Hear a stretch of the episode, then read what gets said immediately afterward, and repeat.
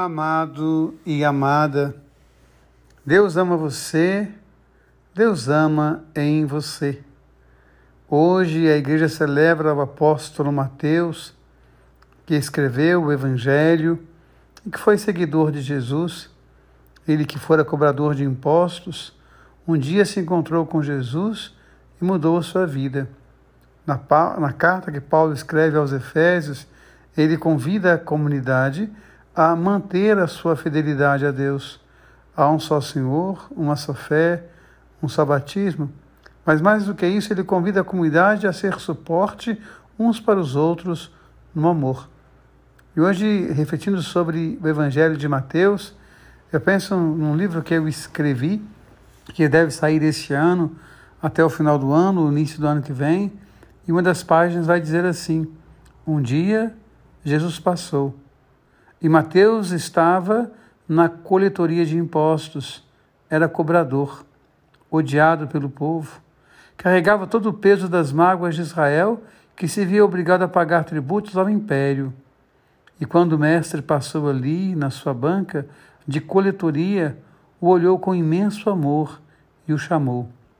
Ele deixou tudo para trás e passou a seguir o mestre.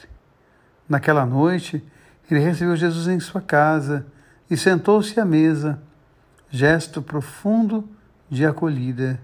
Muitas pessoas de fama pública questionável e entre elas estava Jesus.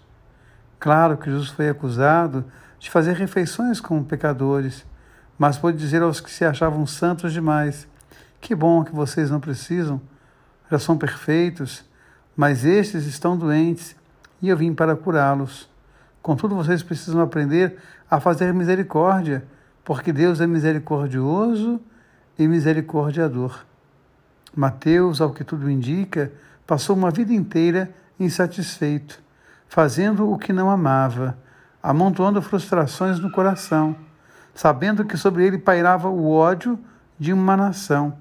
Mas bastou um encontro, um olhar, um chamado, e reacendeu nele a chama da esperança sentiu-se amado, acolhido, curado e mudou para sempre a sua vida. Satisfeito, palavra interessante para a gente começar rezando com Mateus, feito sob medida. Às vezes passamos a vida coletando mazelas de outrem, sofrimentos, angústias e o vazio de nós mesmos, e mais ainda, muitas vezes carregamos uma religiosidade cheia de preconceitos e oca de vida, sem alegria e sem misericórdia. Um filósofo chegou a dizer que os sacerdotes falavam de redenção, mas não apresentavam rosto e olhar de redentos. Na verdade, vivem sobre vazios. Mas o encontro com Jesus fez uma reviravolta na vida daquele homem. Ele mesmo passou a levar Jesus para os outros, tornou-se apóstolo, evangelho vivo, presença de Jesus. E alguns anos depois da ascensão do Senhor, Mateus escreveu seu evangelho, para que os homens e as mulheres de todos os tempos após ele pudessem beber na fonte redentora, ser tocados pela misericórdia.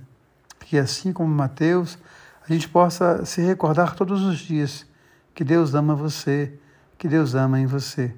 O meu abraço muito carinhoso para o meu querido amigo João Henrique, que ontem fez uma cirurgia, o meu querido abraço para a minha amiga Aline, seu esposo Wellington, que também ontem pude visitar, fazer as minhas orações.